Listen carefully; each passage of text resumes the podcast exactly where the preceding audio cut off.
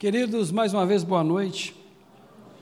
É um privilégio. Você sabe que se eu estou na Lagoinha Mineirão, a responsabilidade é do Bruno, dele da Renata, né?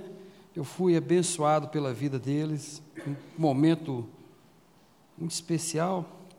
E realmente, cada vez que eu venho aqui, vejo o Bruno, enquanto a Renata, eu sinto muito grato e que não seria, seria impossível estar aqui sem né, a bondade, o amor desses irmãos para comigo e que Deus usou no momento adequado para que a gente retornasse né, às atividades e que pudéssemos né, fazer um pouco daquilo que Deus tem nos dado.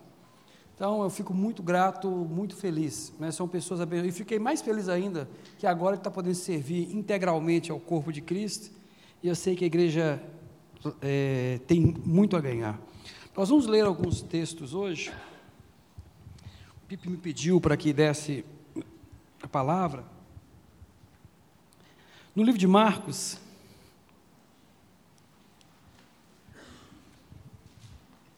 e quando o Bruno falava, citava o texto de Agostinho, vem muito ao encontro do texto que nós vamos ler hoje. É muito interessante. Eu convido os irmãos né, que participem da leitura comigo. Vamos a leitura um pouquinho extensa, mas os irmãos vão entender por quê. É, no capítulo 7, verso 24, nós vamos apresentar um, quatro momentos aqui que, na verdade, estão conectados, mas vamos fazer essa leitura. Eu peço que vocês me acompanhem. E levantando-se dali, foi aos termos de Tiro e Sidom, e entrando numa casa, não queria que alguém o soubesse, mas não pôde se esconder. Porque uma mulher cuja filha tinha um espírito imundo, ouvindo falar dele, foi, lançou-se aos seus pés. E esta mulher era grega, Ciro Fenícia, de nação, e rogava-lhe que expulsasse de sua filha o demônio. Mas Jesus disse-lhe: Deixai primeiro saciar os filhos, porque não convém tomar o pão dos filhos e lançá-lo aos cachorrinhos. Ela, porém, respondeu e disse-lhe: Sim, Senhor. Mas também os cachorrinhos comem debaixo da mesa as migalhas dos filhos. Então ele disse: Por essa palavra, vai, o demônio já saiu da tua filha. Indo ela para sua casa, achou a filha deitada sobre a cama e que o demônio já tinha saído. E ele, tornando a sair dos termos de Tiro e Sidom, foi até o mar da Galileia, pelos confins de Decápolis. E trouxeram um surdo que falava dificilmente, e rogaram-lhe que pusesse a mão sobre ele. Tirando a parte, de entre a multidão, pôs-lhe os dedos nos ouvidos e, cuspindo, tocou-lhe a língua. E, levantando os olhos ao céu, suspirou e disse: Efatá, isto é, abre-te. E logo se abriram os seus ouvidos, e a prisão da língua se desfez, e falava perfeitamente. E ordenou-lhes que a ninguém o dissessem. Mas quando mais lhe proibia, mas divulgavam. E admirando-se sobremaneira, diziam: Tudo faz bem, faz ouvir os surdos e falar os mudos. Naqueles dias, havendo uma grande multidão, e não tendo que comer, Jesus chamou a si seus discípulos e disse-lhes: Tenho compaixão da multidão, porque há três dias que estão comigo e não tenho o que comer. E se os deixar ir em jejum para suas casas, desfalecerão no caminho, porque alguns deles vieram de longe. E os seus discípulos responderam: De onde poderá alguém satisfazê-los de pão aqui no deserto? Perguntou-lhes: Quantos pães tendes? Sete. E ordenou à multidão que se assentasse no chão, e tomando sete pães, e tendo dado graça, partiu-os, e deu aos seus discípulos, para que pudessem diante deles e, e pusessem para a multidão.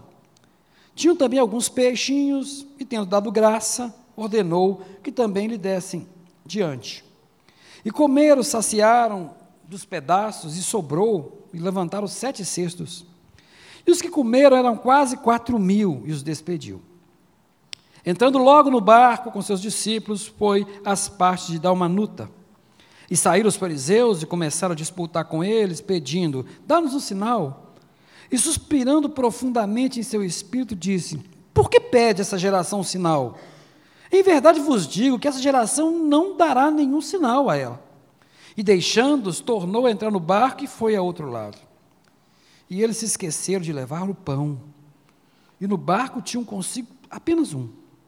E ordenou-lhes, dizendo: Olhai, guarda do fermento dos fariseus e do fermento de Herodes.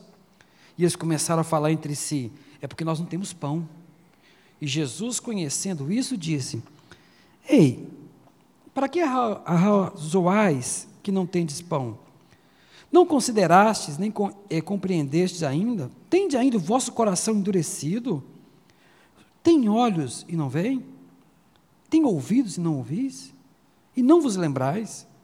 Quando parti os cinco pães entre os cinco mil, quantos alcofas cheias de pedaços levantastes? Doze, disseram. E quando parti sete entre os quatro mil, quantos cestos cheios de pedaços levantastes? Sete. E ele lhe disse: Como não entendeis ainda? Bem, queridos, nós começamos lá atrás, né? parece que são textos desconexos, mas nós começamos lá atrás com um texto de uma mulher, Fenícia, e terminamos com essa conversa de Jesus com seus discípulos. Parece que os textos estão desconexos, parece que são coisas distintas, mas nós temos uma unidade dentro desse texto e que nos salta aos olhos e nos dá muita alegria. Porque existe uma coisa comum em todos esses textos. Se você começa com a migalha e termina com a multidão de pães. Notou isso? A primeira história fala de que ela só precisa das migalhas de Jesus. Mas no final, o povo, lá no finalzinho, o povo é, na, na multiplicação, você vai ter uma história falando que esse Jesus é capaz não só das migalhas que ela desejava, mas alimenta uma multidão. Então você vai percebendo essa, esses detalhes lindos. E, e, o pão é o centro dos textos, porque, com exceção do, é, da cura do, do surdo e mudo, mas também está correlacionado, o pão é principal, ele começa com migalha, termina com abundância, e depois os discípulos não entendem nada, ainda confundem o pão com o problema dos fariseus. Então, esse é o texto que nós vamos estudar, que vamos tentar construir, né, dentro do tempo que nós temos, para os irmãos verem como é lindo as Escrituras e como é importante a todos. Eu tenho sentido no coração que é um momento especial, porque o foco que o PIP tem dado a esse ministério, que é o ensino da palavra, né? e nosso querido aqui também, da Academia da Bíblia, a gente tem se empenhado e o nosso desejo é que a igreja se desperte a estudar as Escrituras, né? para que nela realmente venha entender e abrir os olhos. E uma das coisas que nós temos ensinado e esperando em Deus que não só ensina, mas que o Espírito Santo convença-os, é que é necessário estudar as Escrituras de uma maneira diferenciada, ampla. Não tem mágica alguma, apenas leia o texto, né? E saiba que nada está ali à toa, solto. Nós sempre falamos, não estuda apenas um versículo, isso não vai te levar, isso vai te causar muito problema. Leia textos, porções.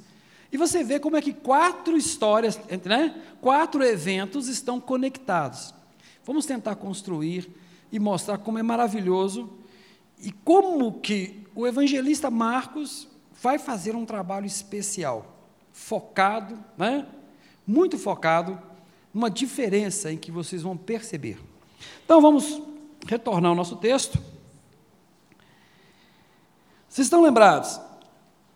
Antes, no capítulo 7, vocês sabem que Jesus está um confronto com os fariseus sobre tradição, se deve lavar a mão, se não deve lavar a mão, o que é puro, o que não é impuro. Estão lembrados? Quem o, o último professor ou pregador deve ter falado sobre isso sobre a pureza e impureza dos fariseus. Como era importante ser puro. Puro para eles era lavar as mãos várias vezes, o corpo, e se encontrasse com algum grego, se encontrasse com qualquer pessoa que não fosse judeu, só de chegar perto já era imundo. Aí tinha que correr e se limpar e se lavar. Não era por causa da higiene, é porque eles, eles tinham uma discriminação muito grande pelas pessoas. Um judeu nunca poderia entrar na casa de um gentio. Jesus bateu com eles e falou: não, olha, o que, o que contamina o homem não é o que, o que entra, mas o que sai do homem, no sentido de que é no coração do homem que é gerado o pecado, e através das suas palavras que esse pecado começa a ser manifestado. E ele sai desse confronto, e os fariseus estão com ódio de Jesus, está sendo construído um ódio contra Jesus, e Jesus então sai. Eu vou falar, a Galileia, se você imaginar, a Galileia tá, está nesse ponto, aqui do lado tem Tiro e Sidom, e aqui do lado você vai ter é, Decápolis. Então, você, a Galileia está no meio. Jesus então sai da Galileia e vem para Tiro e Sidom, porque aquele grupo de fariseus que brigaram com Jesus começa a ficar nervoso, estão querendo puxar briga. Você, né? Então Jesus, vocês vão ver que o texto fala que Jesus sai, se afasta e vai para uma terra estrangeira. Então, ó, Galileia, dos judeus, mas Tiro e Sidom é a Fenícia, é o Líbano. Jesus dá uma escapadinha ali, por quê? Para fugir dessa pressão dos fariseus, ele não queria o confronto com eles, sabe?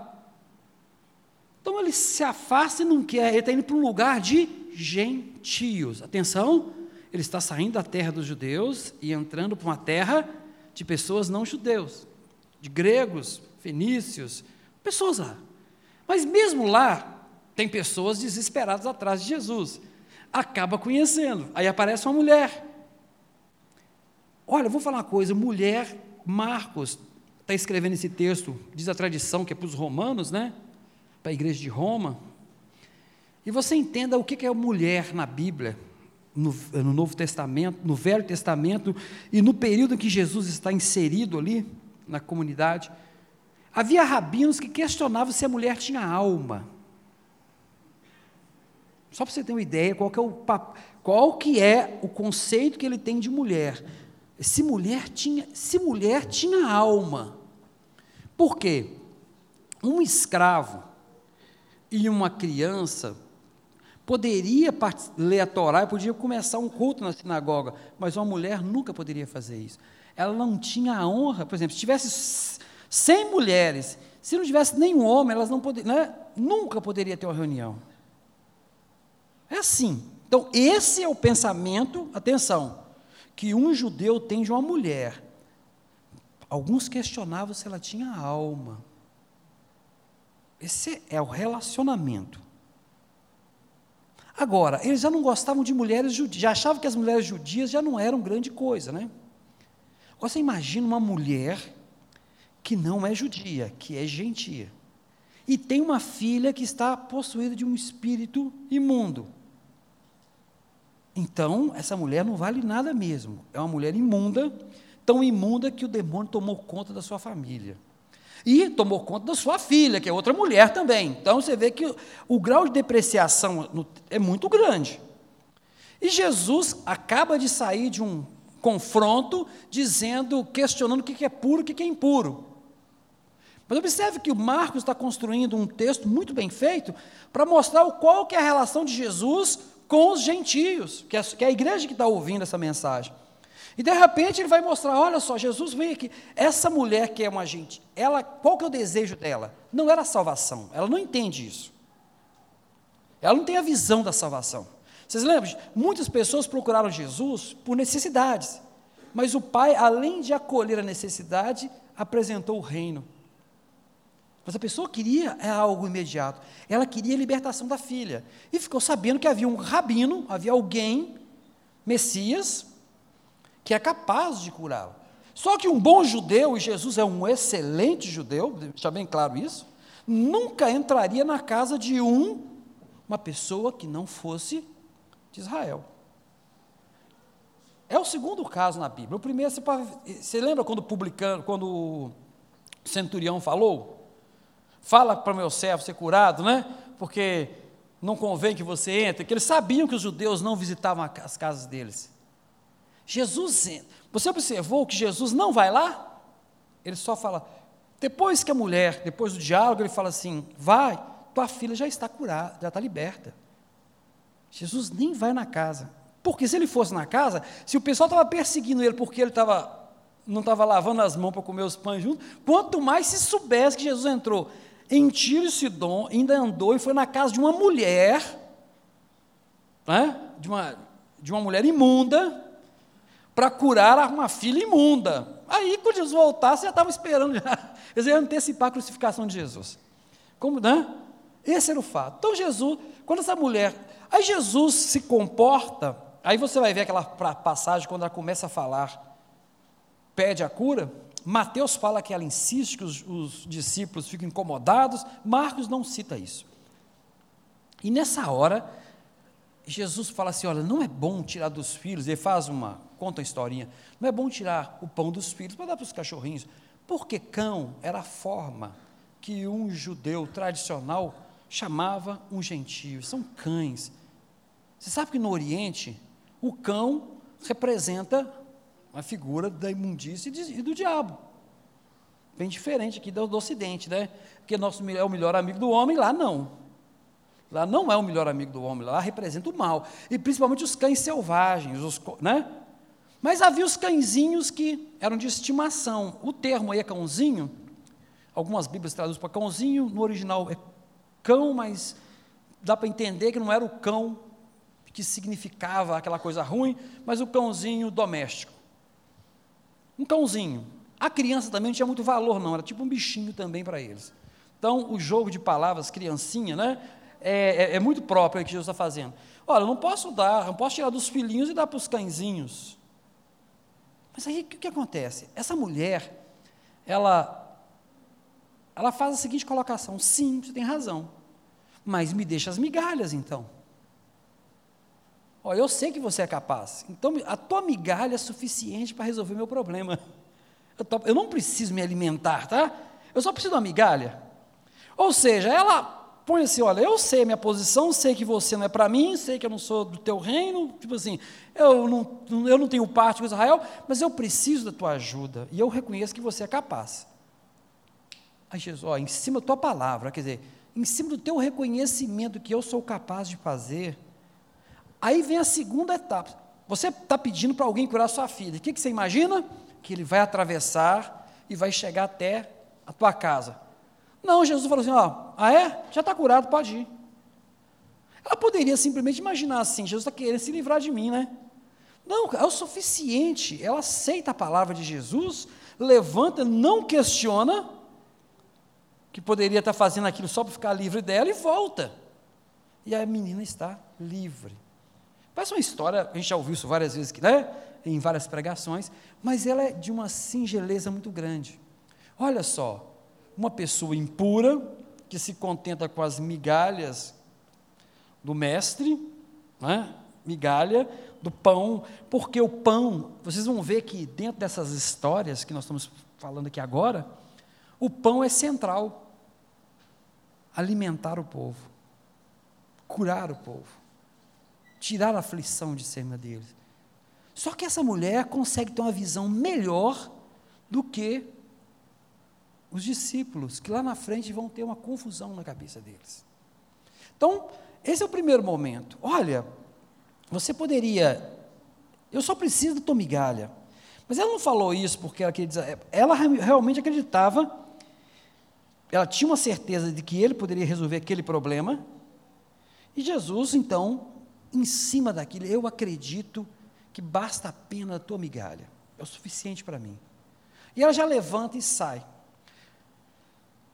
Vocês vão ver que isso é um contraponto muito bem construído, porque imagina bem, os evangelhos são escritos, eu sempre conto isso pra, no seminário, o evangelho é escrito depois, esse, esse evangelho, se a gente for falar aqui nos anos 60, esse evangelho está sendo escrito mais ou menos, né, estou sendo, é, não existe precisão, mas a gente sabe que pelo menos a partir do, ano 60, pelo menos uns 30 anos depois que Jesus subiu aos céus, 30 anos num lugar que nunca ouviu falar de Jesus e nunca foi na Palestina, que é em Roma. Esse é o evangelho de Marcos sendo construído.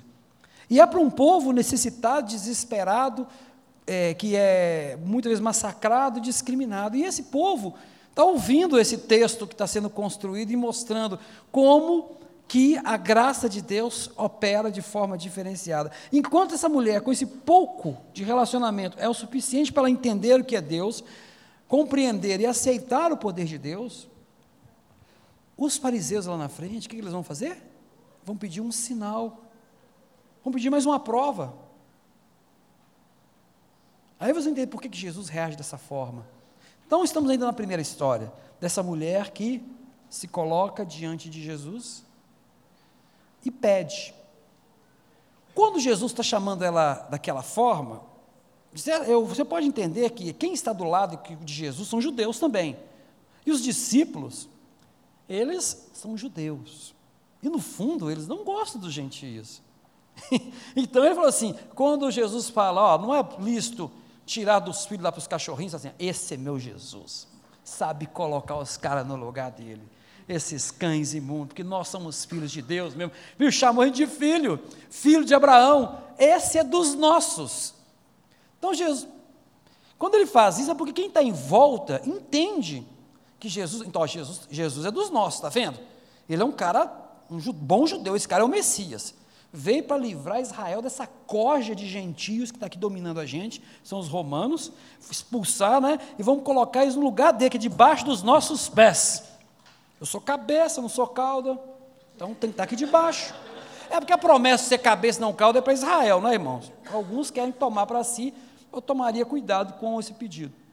Porque teria que resolver os outros problemas lá dos 600 preceitos da lei. Se você quer ser cabeça e não cauda, cuidado que você tem que seguir uns 600 preceitos. Paulo diz: você segue a lei toda, ou você não, não toma parte dela. Eu prefiro seguir os preceitos de Jesus, que já não é fácil. Quanto mais a lei que ninguém cumpriu no ser ele. Então, voltando, mas esse povo pensa assim: eu sou eleito, sou filho de Abraão, e isso é um cachorro, isso não vale nada. Então eles falam assim: nó, que bacana, esse Jesus é dos nossos. Mas quando ela fala, não das migalhas, sobre tua palavra, pode ir. Pai, mas esse negócio é só para nós, gente. Cura é só para gente. Que negócio de ficar curando os inimigos? Jesus está curando pessoas que eles não amam, que eles odeiam. Jesus está Jesus nem foi lá, e, eles não podem nem também achar ruim com Jesus, Jesus não, não descumpriu como bom judeu, não foi lá não, já está ali. Querido, Jesus como homem, ele cumpriu, ele não pôs o pé, mas como Deus ele foi lá e curou. Entendeu? Jesus estava, ele como homem estava limitado a, a, ele tinha que obedecer aqueles preceitos como um judeu. Então ele não saiu, ele não quebrou, ele cumpriu a lei, não cumpriu? Mas só que Deus não tem barreira. Deus poderoso vai e atravessa as fronteiras de Sidom, entra na casa daquele que é impuro, imundo aos olhos deles e cura. Ou seja, para aquilo que é impossível aos homens é possível a Deus. Lindo. Jesus ali você vê, Jesus, o bom judeu, Deus. 100% homem, 100% Deus. E ele fala, já está curado, já está pronto. Não precisou de exorcismo, não precisou perguntar o nome do diabo, não precisou fazer roda. Viu? Não teve nem conversa, nem combate. Já está, já aconteceu. Foi no, ela acabou de falar, ó, sobre a tua palavra, já que você confia tanto que basta a migalha do daquilo que eu tenho para Israel para te curar, já está feito. Então foi em cima dessa palavra. Eu confio que você tem poder suficiente que só a raspinha do poder vai livrar a minha filha. E isso deixa a turma de trás sem graça, né? Que está andando com Jesus. Aí Jesus sai, então, de Sidom, está passando por cima para Galiléia aqui, ele tem lá para Decápolis, que também não é terra de judeu, porque Jesus não está querendo bater boca com os fariseus, tá? Então vamos para o segundo evento. Jesus está passando por Decápolis, então está aqui, ó, Galileia, você está aqui, Tiro Sidom, Decápolis, se você pegar o mapinha da Bíblia, normalmente ninguém vê os mapinhas da Bíblia, mas lá no finalzinho você vai ver assim que está a pontinha assim, você desce, está aqui Decápolis. Então está Galileia. Então no Decápolis está ali, Jesus está descendo uma terra que também não é de judeu. Aí o que acontece? Lá vem outro, um surdo, mudo, né, com dificuldade de fala, alguns textos não digam, algumas traduções dizem que é gago, mas não é gago, é a pessoa tinha muita dificuldade, não conseguia se comunicar mesmo, né? E, e tanto que tem aqui, aqui, esse texto, uma das coisas bonitas é que a palavra refatar é aramaico. Se o texto de Marcos tivesse sendo escrito para judeu, não precisava você traduzir, explicar. Mas como estava sendo escrito para romanos, pessoas gentílicas, no ano 60, Aí eu tenho que explicar, o, quem está escrevendo o texto tem que explicar o que é afatar, porque ninguém sabe aramaico. Então tem que explicar para ele, por isso que tem o texto. Essa, não é uma palavra mágica, não, tá? É simplesmente foi um termo usado que ele tem que traduzir para eles entenderem. Não é uma palavra mágica. Então esse moço chega e Jesus vai está lá. Primeira coisa que Jesus faz: privacidade. De novo, igual aconteceu no outro milagre, não tem o diabo aparecendo e batendo, né? Braço com Jesus e fazendo, ah, ah, que não. Ele falou, pronto. Agora o surdo imundo ele pega e leva para um lugar separado. Só com os seus mais lá. Né? Por quê? Primeiro tem Decápolis. Ele não está em, é, na Judéia. Você já pensou? Ele entrou escondido, o povo descobriu ele lá. Se ele faz um milagre desse na frente da multidão, eles saíam descendo, acompanhando Jesus, onde que ele fosse. E vai, o pior é que vai continuar acontecendo isso. Vocês vão perceber no texto. Então Jesus não quer essa propaganda, como tem muita gente que adora desenhar um Jesus que eu não conheço, que é um Jesus, é que é o melhor empresário, o grande psicólogo, o maior professor, metodologias e marketing que Jesus usou para conseguir balela, conversa fiada. Quem não tem nada que escrever na Bíblia, fica escrevendo essas bobagens. Porque se você olha o texto, ele não está querendo ser reconhecido, porque ele sabe exatamente aquilo que ele precisa. Mas ele, ele sente algo tão profundo em relação àquela pessoa, vê a opressão daquela pessoa. Ele vê opressão. E ele, isso constrange o coração dele, mesmo não sendo um judeu. E ele traz esse homem para separado e o cura. Faz um processo lá, toca na pessoa. Nesse caso aí, ele que toca, ele vai lá, encosta no ouvido, né? pega saliva, faz algumas coisas lá que, que, que realmente não se repetem em outros lugares. Né? Isso dá um suspiro, Senhor intercede Deus, faz uma oração, porque toda operação ali é, é, é, não porque ele é um curandeiro, não porque ele é uma pessoa, um xamã, não, porque ele quer a glória é para o próprio Deus Criador. E aquele momento se abre a, a audição dele, a capacidade de fala, porque está ligado aos dois sentidos, né? Se ouve mal, não consegue se falar, falar. E aquela pessoa então tem essa, esse momento especial uma coisa que a mulher fez que é muito interessante é que diz que ela chega e se joga. Ela, sabe, ela já começou esse se jogar no chão entre os orientais era uma forma de dizer o seguinte: é, uma vez me pediram para fazer um estudo sobre adoração e louvor, pediram para escrever, não é? porque foi uma área que eu trabalhei muitos anos da minha vida. Aí o professor, na época, o coordenador do, do, do seminário, falou assim: faz uma apostila. Uns seis meses escrevendo. Aí eu fui escrever sobre adoração e louvor, não sobre a ótica de música, não. Fui, fui trabalhar sobre a ótica teológica e sobre a construção textual. Quando você pega o termo adoração e vai na origem da palavra, você descobre que é prostrar-se. A palavra é, não é prostração. O que, o que significa adoração? No texto do Velho Testamento e que vai chegar até o Novo. É você chegar, lançar-se de uma maneira. Se eu sou um homem de poder e você chega, não é fazer assim, não, é se jogar e ficar com, a, é, com o corpo no chão, com a cara, né? com o rosto em pó, de modo que você está desprotegido. Porque se eu tenho poder, eu, nessa posição, você está dizendo assim: ó, estou vencido, se você quiser me matar, você pode, que eu estou numa posição que eu não tenho como reagir. Então eu reconheço que você tem poder sobre mim. Eu estou me submetendo ao seu poderio. Porque se eu, se eu por acaso não tiver misericórdia dele, eu posso. Ele está numa posição excelente de eu tirar a vida dele, que ele está indefeso. Então você está dizendo que você se torna indefeso diante daquele que você reconhece como poderoso. Isso que é prostrar, isso que é adorar, sabia? Então, adorar é o ato de você reconhecer a sua incapacidade de vencer o outro. Você está ali, ó, cara, estou à sua disposição, totalmente à sua disposição. Então, isso que é adorar, isso que é adorar. Então é uma coisa muito profunda. Então essa mulher, você vê que ela fala que ela vai, ela já vai chegando e se joga no chão. É a forma de dizer assim: olha, eu me submeto ao seu comando. Por isso que ela, eu me submeto a, ao seu poder e à sua determinação, tá bom? Era a forma que você tinha de expressar para o outro que entendia isso.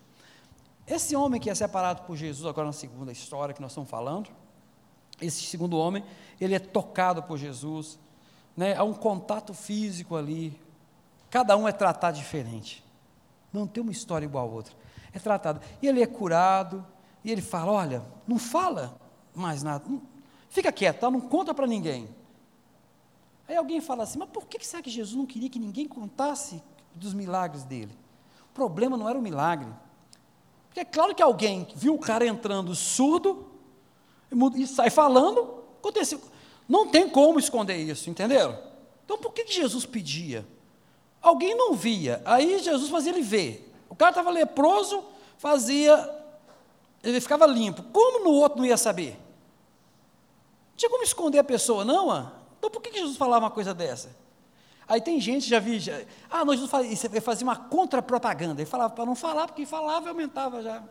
Né? Eu já li de tudo já na minha vida. Não é contra-propaganda, não, não é, não é marketing, né? O povo de marketing adora fazer leitura esquisita da Bíblia. Desculpa a turma aí, tá? Vocês, vocês têm que procurar outro livro para usar, porque a Bíblia não te dá essa muita oportunidade. Não é nada disso. O problema não era a cura, era dizer que o Messias me curou. Porque ser curado, existiam várias pessoas que podiam, mas o Messias me curou. Esse, essa que é a pegada. Quem é o Messias? Vocês vão entender por que eu estou falando isso, porque temos mais uma história à frente. Entenderam? Eu tenho uma mulher estrangeira, que não tem nenhum valor, e é atingida por Deus. Deus entra na sua casa. Vocês viram no capítulo 7, como que a briga dos fariseus só de encostar em gente que não é judia, né, já está imundo, quanto mais eu chegar na casa deles, só de andar no mercado, se eu cruzasse com, com um, um grego aqui, eu tinha que tomar banho, chegasse em casa, me purificar. Mas não é porque você estava sujo, não, porque você estava, você é, tocou numa pessoa imunda, uma pessoa que não, uma um gentio. Assim que o fariseu ensinava. Então, o judeu Jesus mantém a sua posição. Né? Mas o Deus vai e consegue. Avança, entra na casa, porque é isso que ele faz. É isso que ele queria o tempo todo. Busca alguém e faz alguém ver. Ouvir, perdão, faz alguém ouvir e falar. Mas a história não acaba. Depois disso está acontecendo, Jesus não querendo que ele soubesse, por que, que não quer ser Messias? Porque daqui a pouquinho Jesus está entrando para um outro confronto. Agora ele está no deserto. Porque ele passou por Decá, ele, igual eu falei, está aqui Galileia, Tiro Sidom, ele passou por cima, aí vai pegar, aqui está o mar da Galileia, mas ele vai pegar uma parte de deserto. Jesus está vindo com um grupo de pessoas e vai juntando, porque você vê alguém que está, uma cura, já teve duas curas até agora. Uma mulher já, foi, já teve a libertação, um, né, um surdo, mudo, acabou de falar, e de repente isso espalha para o povo, e vai judeu, vai grego, vai todo mundo ali, né? Quem é esse cara? O que, é que eu posso ganhar dele? Essa é a verdade. O que, eu quero estar perto dessa pessoa, porque né, essa é uma pessoa de referência. Então começa a acumular, e Jesus fica uns três dias ali, ó, pregando para eles, falando, porque ele não vai negar a palavra. E ele vê o pessoal ficando com fome. Há uma controvérsia teológica que diz que a, narra, que a segunda narração seria uma repetição da primeira, mas você vê que a construção é diferente. Algumas coisas que acontecem. A primeira multiplicação que tem em Marcos é para judeus. Você está dentro do território judeu. É pão para saciar os judeus. Agora, a multiplicação, a segunda, não é para judeus, é tem Decápolis, é para gentios. É um território que, teoricamente, Deus não tinha que cuidar, porque o Deus é dos judeus, da cabeça deles, é patrimônio deles. Né? Jeová Nissi, né? Jeová é minha bandeira, é o seguinte: ele é meu estandarte. Ele é meu, ele é propriedade de Israel, propriedade dos judeus. Então, essa expressão Jeová Nissi significava para eles isso. Ele é meu estandarte, ele é minha bandeira. É minha bandeira. Agora, então, nós vamos ver Jesus ensinando, conversando e explicando as coisas para esse povo que tem Decápolis.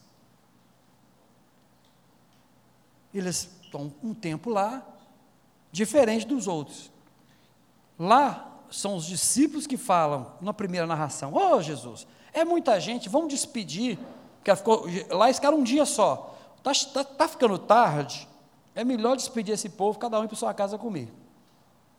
Aí Jesus opera o milagre que nós conhecemos, a primeira multiplicação. Aí tem a, a, teoria do pessoal que não acredita em milagre, né? Muitos teólogos. Não, o que aconteceu é que na hora que, Jesus, eh, na hora que Jesus deu o exemplo, todo mundo tinha um pãozinho escondido e foi tirando, e no final do todo foi multiplicando, e aí sobrou. Do compartilhamento. Porque existe alguma uma, uma linha teológica que diz que não existe milagre, né? Que não é que nós queremos. Então eles tentam construir essas histórias. Só que acontece Lá já é diferente, já passaram três dias, o povo não tinha mais lanchinho no bolso, não. Se tirar para poder. E aí, nesse momento, é, não, não, não são os discípulos, é Jesus que fala: vamos alimentá-los. Né? Separa, faz tudo. O número é diferente. Lá é cinco, aqui são sete. Lá tem dois peixinhos, lá tem peixinhos. Então, se você comparar os dois textos, as narrações são diferentes. O sexto lá é maior, o sexto aqui é menor. Quando você pega o texto original, as palavras são diferentes. Então, tudo isso mostra que são realmente dois eventos. Um acontece na Judéia, outro acontece numa terra diferente. Aí Jesus começa, ele multiplica aquele pão. E, e para saciar a fome de quem? De gentios, terra de gentios. Vocês lembram que eu falei que a história começou com migalhas? Na visão do judeu, nem as, os gentios não iam ter direito nem às migalhas. Mas isso eram eles que pensavam. Há uma história linda. Deserto e pão são duas coisas, são coisas que andam junto. Houve um povo que andou no deserto, sentiu fome, clamou a Deus e Deus lhe deu pão. O povo de Moisés. E era pão do céu. E mesmo assim, não encheu aquele povo e não satisfez. Eles foram eleitos, eles foram separados, eles foram alimentados por Deus. E aquilo, né? na, na aflição do deserto, receberam pão. Agora Jesus está dando a oportunidade para que outro povo receba um pão multiplicado por ele. Esse pão é diferente porque no outro pão você não podia guardar, senão estragava. Não era assim? Se você guardasse o maná de um dia para o outro, ele dava bicho. Você pode ler lá em, em Êxodo, ele dava bicho. Só que esse pão que Jesus multiplica, ele sobra e guarda. Multiplica. Então você vê como que é lindo a questão. O deserto também, tem um momento muito especial no deserto, né? Quando Jesus está no deserto a fome bate, 40 dias, e o adversário fala: Olha, transforma a pedra em pão, se você é filho de Deus. Viu como é que o alimento está. Alimentar o outro é uma característica divina. Só ele pode sustentar. Então, quando a primeira provocação que o diabo faz a Jesus, não é que Jesus não tinha poder para transformar as pedras em pães. Então, onde está? Sendo que Jesus depois multiplica o pão no deserto para o povo, qual é a diferença de ele multiplicar o pão no deserto para o povo, dele também não fazer o pão, a, a pedra se transformar em pão, mostrar para o diabo, está vendo? Eu sou filho de Deus, sim. Você não sabe de nada. É porque os milagres de Deus não acontecem porque você quer. É porque é plano dele. É diferente parte dele, né? não parte de você. Quando você quer que o milagre aconteça por sua causa, é o mesmo que você estivesse falando. Se não é Jesus, não, faz um milagre para mim. Você não é Deus, não. Se você é Deus, só faz isso para mim. Você tá, é é, você está tomando o papel do diabo, meu querido, no deserto, porque você está querendo que ele faça. Mas ele faz, mas ele faz quando o pai quer que faça. Aquele momento o pai queria saciar aquele povo. Ele queria que aquele povo entendesse que ele também cuida dos que não são judeus. Então, naquele momento, a glória seria de Deus. Com o diabo, a glória seria de Satanás, porque ele ordenou a Deus a fazer alguma coisa. Se você é filho de Deus, faça. Não. Nem só de pão vive o homem. Não é assim. O pão e o deserto são coisas que andam juntos. Por quê? O deserto tira o teu sustento, seja em qualquer situação. É a hora que você chega, né? O povo de Israel clamou: queremos pão! E adiantou alguma coisa? Ganhar o pão, perder a terra prometida. Porque pecaram tanto, blasfemaram tanto, murmuraram, comeram, comeram. Um, teve um povo que morreu antes de chegar, porque na hora que caiu as codornizes, o pão, eles comiam desesperadamente a carne, que saía pelos, pelas narinas, de tanto desespero, que diz que Deus tipo, matou alguns. Pão e deserto sempre andaram juntos. Tudo começa com uma migalha, né? Uma migalha. Alguém percebeu, eu, do Senhor eu preciso de uma migalha. É o suficiente. E agora esse pão é multiplicado, alimenta o povo, e alimenta um povo diferente. O mesmo povo da mulher Ciro Fenícia, o mesmo povo desse surdo, Agora está sendo, então, é um Jesus que liberta aquele que está oprimido, é um Jesus que abre os ouvidos né, e a boca e cumpre o que Isaías fala que ele ia trazer, né, ia dar aos surdos, ele ia fazer que os seus ouvidos se abrissem e sua boca falasse. E esse Jesus agora alimenta, é um Deus que liberta, é um Deus que cura, é um Deus que sustenta tudo isso nós, nós estamos lendo até agora. E quando Jesus faz essa coisa linda e maravilhosa, nós estamos aqui um grupo de discípulos que estão vendo tudo isso. Estão vendo Jesus libertar, estão vendo Jesus curar, estão vendo Jesus sustentar. Era para se pensar assim: esses caras são dez. Porque você tem uma experiência de andar com Jesus e ver os milagres, de, os sinais de Jesus, meu Deus do céu, é gente privilegiada. Da mesma forma, falo com você, o povo de Israel, o povo mais privilegiado né, dos tempos, porque viram Deus na coluna de fogo, na nuvem, na libertação do Egito, no alimento contínuo. Se tinha um povo que tinha que falar assim: esse Deus é meu. Já viu falar, se Deus apareceu aqui, eu acredito? É mentira. É só você olhar no Velho Testamento: Deus apareceu, não adiantou nada. A verdadeira fé, ela é baseada em coisas pequenas. Eu vivo da migalha. Se você me der a migalha, tá bom. Não precisou de mais nada. Vai lá, está curado. Percebeu? Tem Jesus, posso fazer uma prova se realmente. Posso mesmo? Você não está me enganando, não? Não tem isso. Se ela entendeu que ele é capaz, se jogou lá, pediu a migalha, recebeu algo ela tem que sair entender. Se ela realmente, na hora que ela se jogou, ela jogou entendendo quem era ela e quem era ele, por isso que ela levanta e vai. Esse homem tem poder para fazer o que você falou que está, está. E eu vou lá. Isso só é dado pelo Espírito Santo, chama-se fé. Firme fundamento das coisas que espero e das coisas que não se vê. Ela não viu a filha curada, mas ela esperava pela cura da filha. E ela recebeu de Jesus o a palavra, então é o suficiente, eu vou. Diferente de um grupo. Agora nós vamos entender por que, que o texto é assim. Jesus então está saindo de Decápolis e está chegando na sua terra, está voltando. Quem que ele encontra? A turma dos fariseus de novo. E eles vêm correndo. Ei, você tem que dar um sinal, você tem que resolver esse negócio. Você tem que dar um jeito. Você está dizendo que é o Filho de Deus? Dê um sinal para nós. Gente, nós estamos falando de um trajeto, olha só, Jesus já curou lá aqui, libertou, curou, sustentou. Possivelmente os, os boatos e ruídos já estão chegando à frente dele, né? A notícia chega primeiro de quem já está chegando. E esses caras estão sabendo que Jesus passou e fez coisas. E eles estão. Eu, eu quero um sinal. Lembra quando Jesus falou assim: não fale para ninguém?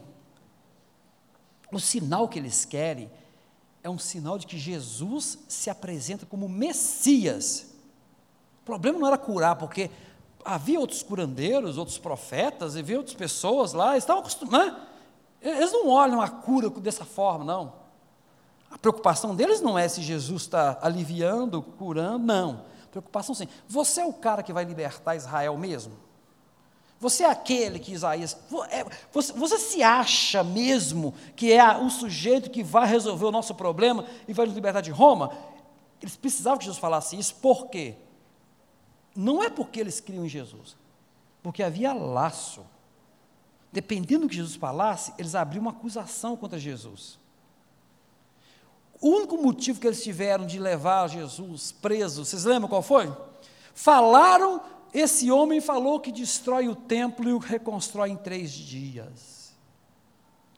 Qualquer um falaria que, que, que Jesus estava falando uma metáfora, que era uma forma de dizer, mas eles pegam aquilo porque eles precisam de alguma coisa para acusar. Então Jesus fala, geração perversa, você não terá sinal algum. Mateus, Lucas vão falar do sinal de Jonas. Marcos, que é o primeiro texto, ele omite isso. Não aparece nem isso. Por quê?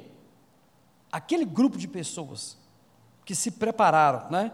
Porque o sinal de Jonas, que na verdade é sua ressurreição, acontece e mesmo assim não tem nenhuma solução, é, é, é não, reverte em nada para a fé. Porque depois eles pagam soldados para dizer que o corpo de Jesus foi roubado e não ressuscitou. Em Mateus vai falar que, né, que é pago aos soldados para que fale que Jesus, o seu corpo foi roubado e não ou que, que não houve ressurreição.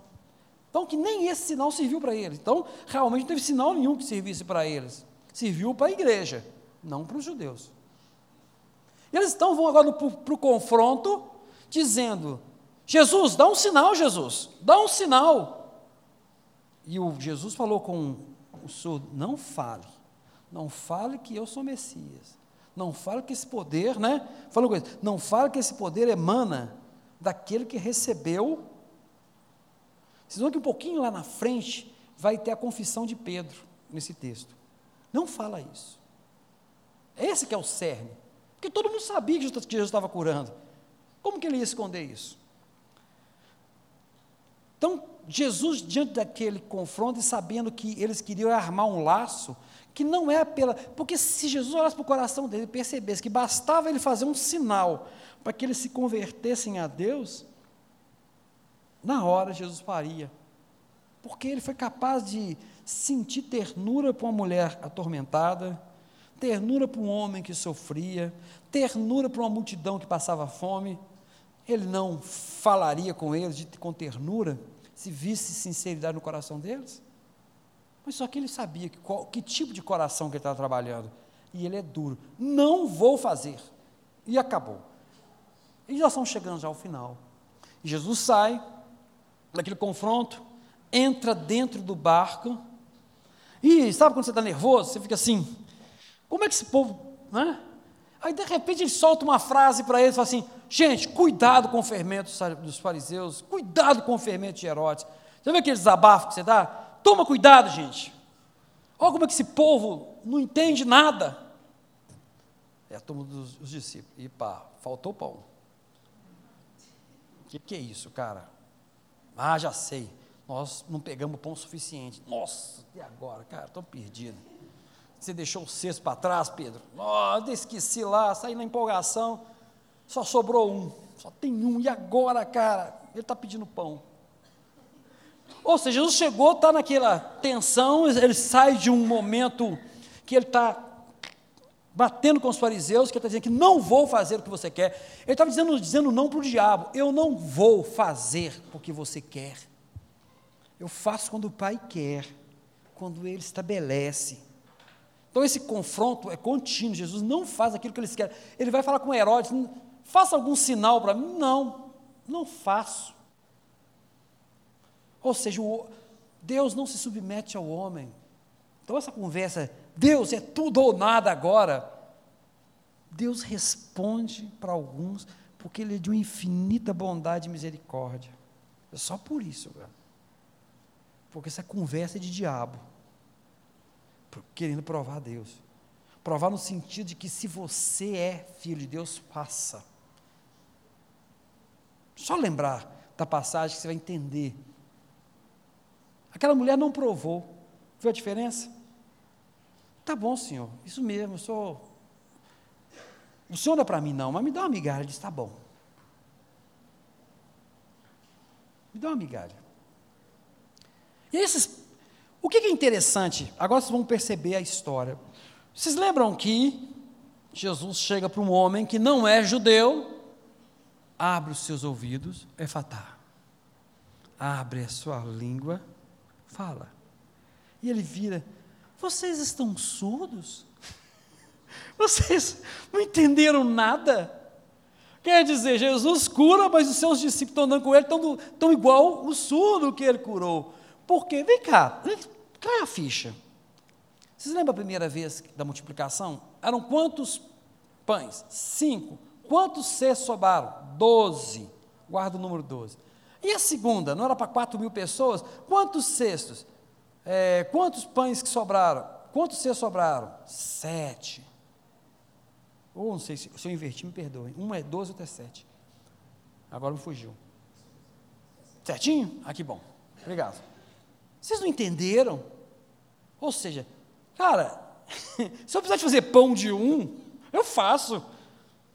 Vocês estão aqui comigo, não entenderam do que eu estou falando? O que é fermento dos fariseus? Eu já falei sobre isso numa passagem aqui na igreja, né?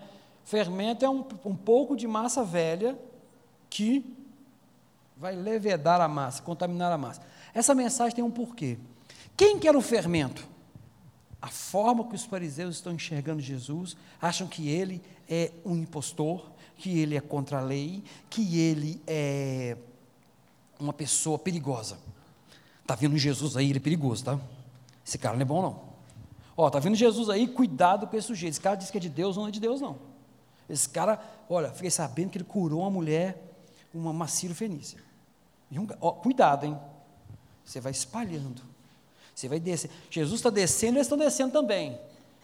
Vocês vão perceber que, quando Jesus chega em Jerusalém, tem um grupo que, que ama Jesus, que está precisando dos milagres, mas tem um grupo pronto para levar ele para a cruz. Como é que isso nasce? É o fermento, meu amigo. Cuidado com o fermento dos fariseus. A forma que eles estão, isso de pedir sinais, isso de fazer essas coisas, na verdade, vai contaminar o povo todo, tá? Jesus vem e desabafa como com seus amigos. Ele sai de uma discussão e chega e desabafa. Olha, olha o que eles estão fazendo. Toma cuidado com o que eles estão fazendo. Eles podem contaminar todo o povo. Ele está querendo é pão. Ou seja, eles estavam mais carnais. Eles não tinham, eles não estavam sintonizados, eles estavam cegos, surdos. Por isso que, que essas histórias se fecham. Fermento, de novo falando de pão. O verdadeiro alimento, o pão de Jesus, alimenta. O fermento, esse alimento que é a palavra de Deus, pode ser contaminada pelas tradições, pela forma errada de ver as coisas de Deus. E Jesus dá um alerta para ele: cuidado com o fermento, cuidado com aquilo que começa com boa intenção, mas se prende no homem. Fermento do fariseu é isso, é nossa, esse, nosso excesso de religiosidade. Vale mais a religiosidade do que a misericórdia. Tocar numa mulher cananeia, chegar e, e expelir, ah, não, esse povo não é um povo nosso, isso é religiosidade. Jesus exerce a misericórdia, ele quer exercer a religiosidade. Mas por que, que eu vou alimentar esse povo que não é de Deus? É? Por que, que nós temos que alimentar a gente que não é crente? Por que nós temos que cuidar de pessoas que não são cristãs? Assim, a nossa religiosidade é o perigo da vida da igreja. Quem estuda história da igreja, eu sou apaixonado com a história da igreja e dei essa disciplina em outros, em outros locais. Eu dou história da igreja de uma forma diferente, porque eu não me prendo, é, até porque, por não ser professor de história, né, e eu tenho a, de outra formação, mas eu só por ser apaixonado pela história, eu dou uma abordagem para mostrar o seguinte: olha, não tem um único pecado na vida da igreja, não teve um único movimento herético, não teve nada que começasse com má intenção. Tudo começou com o coração bom. Escolhe qualquer coisa que você quiser, qualquer abominação, eu, e você vai ver a origem. Você sabe por que começaram as imagens de esculturas na igreja? Quando você vai ler a historinha bonitinha lá, é porque as pessoas não sabiam nem ler e escrever. Eles começaram a colocar as imagens, as representações, para que quando a pessoa entrasse lá na, no local, tivesse a lembrança. Não nasceu assim da noite para o dia, não. A corrupção veio. Os monges, eles nascem porque o povo fica tão revoltado com a contaminação do evangelho pelo por Constantino e por que eles querem abandonar todo o luxo, tudo que está destruindo a essência do Evangelho, eles vão para o deserto, eremitas, nós vamos dizer assim, vão para o deserto porque eles não querem se contaminar. Começou bom, no final eles terminam se achando melhores do que os outros e constroem uma casta especial. Né? Não tem nada que começou mal. Mas quando começa uma coisa boa e não deposita no Senhor essa coisa boa, a tendência é corromper. Corrupção é massa azeda. Você acha que alguma coisa começa errado, querido? Por que, que há corrupção? E aí vale para toda a corrupção. Sempre é uma boa intenção. Mas é o coração do homem que é pecado, é o pecado. Como nós falamos que o, que o que vai salvar o Brasil é Jesus, não é que nós vamos não é a ideia, não é louca de achar que todas as pessoas no Brasil vão se tornar membros de uma igreja evangélica e com isso está resolvido o problema. Não, vai ficar bem pior se for assim. Se você está achando que essa é a solução, vai ficar muito pior. E quando terminar tudo, nós vamos estar. Tá, não vai sobrar uma única pessoa que ame a Deus, porque vai ficar tão escandalizado com o nível de corrupção que vai pensar que Deus não existe mais. Aconteceu com a Europa foi isso. Mas você sabe qual é a diferença? É quando você pede a Deus que a massa não levede. Que aquilo que começou bom permaneça. Em todas as áreas. Nós temos feito muito boas coisas aqui na Lagoinha Mineirão. Se nós acharmos que somos melhores que os outros e acharmos que isso é revelação especial de Deus para nós, começou errado. Esse é o perigo. Que eu estou depositando confiança em mim mesmo. Aí Deus sai do negócio. Deus não vai aceitar você falar, transforma a pedra em pão. É assim que tem que ser Deus. Não vai. Então a grande mensagem é: Deus quer alimentar, mas esse alimento que é o pão, que tudo que você recebe, pode ser corrompido, querido. E essa corrupção é, é da nossa característica de pecador. Por isso que nós temos que pedir sempre a Deus que nos perdoe, pedir sempre a Deus que o Espírito Santo fala e e nos convence do pecado, da justiça do juízo, porque nós corrompemos tudo que nós tocamos. Nós corrompemos tudo que tocamos. Uma história de misericórdia começa com migalhas, termina com fartura, mas uma coisa que chama atenção: não deixeis cair, não deixe ser enganado pelos fariseus, não deixe que a coisa boa que nasceu no teu coração seja contaminada. Não deixe, não tente dar ordens a Deus dizer como que tem que ser. Queremos um sinal, mostra que tu és. Ela não pediu um sinal, ela sabia quem era, pelo pouco que ouviu. E os discípulos que estão andando com Jesus o tempo todo estão cegos, estão surdos e não compreendem nada. E olha que estavam do lado de Jesus. Porque enquanto ele não é vertido na cruz do Calvário, não é, não é permitido a eles entenderem a palavra, compreenderem. Nós quando nós oramos aqui, não é para que haja conhecimento, mas que o que foi falado possa cada um levar consigo e que o Espírito Santo use as palavras para nos revelar o que Ele deseja para nossas vidas. É que eu, a palavra que eu deixo para os irmãos nessa noite.